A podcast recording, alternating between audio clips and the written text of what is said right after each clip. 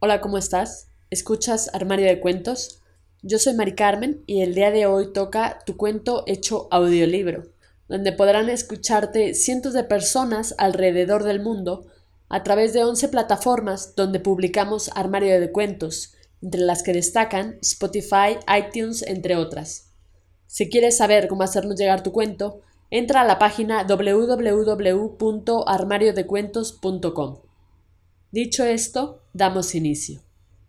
Anita, mi muñeca de cartón, de Gabriela Díaz. Tenía cuatro años cuando fuimos a Celaya. Celaya es famosa por su rica cajeta y su tradicional receta de prepararla. Se elabora con leche de cabra, se envasa en pequeños tamborcitos de madera, con franjas de papel metálico de colores brillantes. Actualmente se disfruta en estas y otras presentaciones. En Celaya también se elaboran las muñecas de cartón. Mi mamá me compró una muñeca de estas. Tenía su traje de baño de color morado con una margarita en el pecho, unos aretes brillantes, unas chapitas rosadas en sus mejillas, sus labios pintados de un rojo suave que parecía sonreír cuando la miraba o tomaba en brazos, sus ojos color café, sus zapatos negros y sus tobilleras blancas. Me encantaba mi muñeca porque podía mover los brazos. Sentía que me abrazaba. También movía sus piernas. Yo estaba feliz.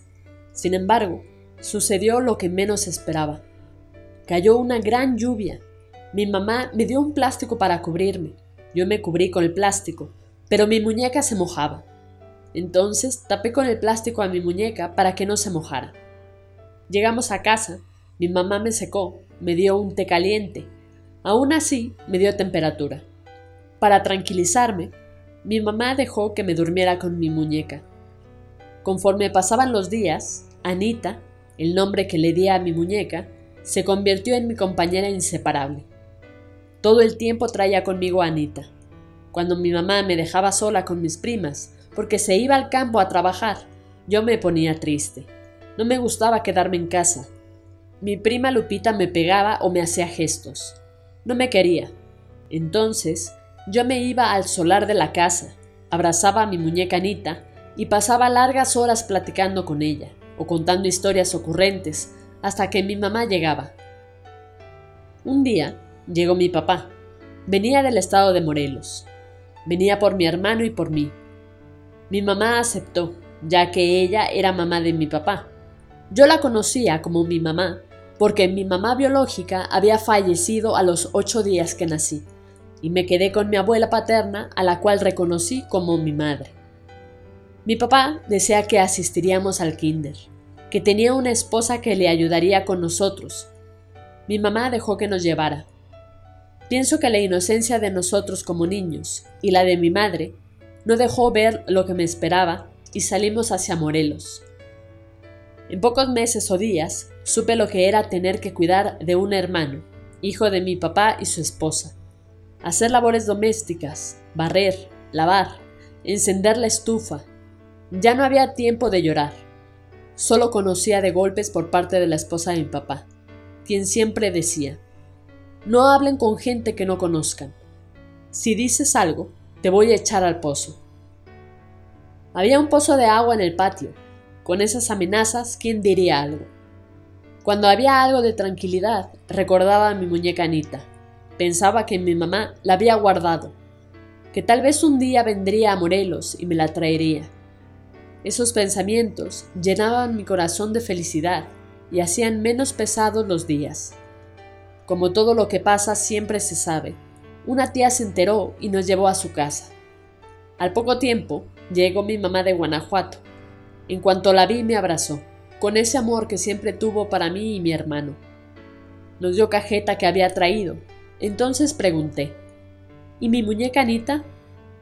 Entonces mi mamá contestó, se quedó allá acompañando a tus primas para que no se quedaran solitas.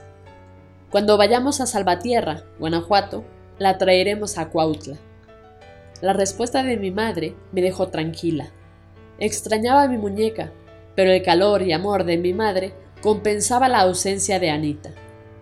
Con el tiempo tuve otras muñecas, a las que quise mucho, mas nunca me olvidé de mi muñeca Anita. porque Anita me acompañaba en mis momentos de soledad, en mis horas de tristeza, llenaba de esperanza el volver a verla. Parecía decirme, pronto todo esto acabará. Entonces imaginaba todo lo que le contaría. En mi mente la veía llegar junto con mi madre. En recuerdo, Anita, mi muñeca de cartón, con las mejillas rosadas, sus aretes brillantes, sus labios que me sonreían, su traje de baño morado, con una margarita en el pecho, sus lindos ojos cafés, pero sobre todo a su compañía en momentos difíciles de mi niñez, aún en la distancia. Aún recuerdo a Anita, mi muñeca de cartón. Con amor, para mi muñeca Anita. Fin. Esto ha sido todo, espero que te haya gustado. Si fue así, compártelo con todos tus amigos. No olvides comentar qué te pareció este microrelato de Gabriela Díaz. Recuerda seguirnos en nuestras redes sociales, Facebook, Twitter e Instagram. Nos encuentras como Armario de Cuentos. Con esto me despido. Cuídate mucho. Hasta la próxima.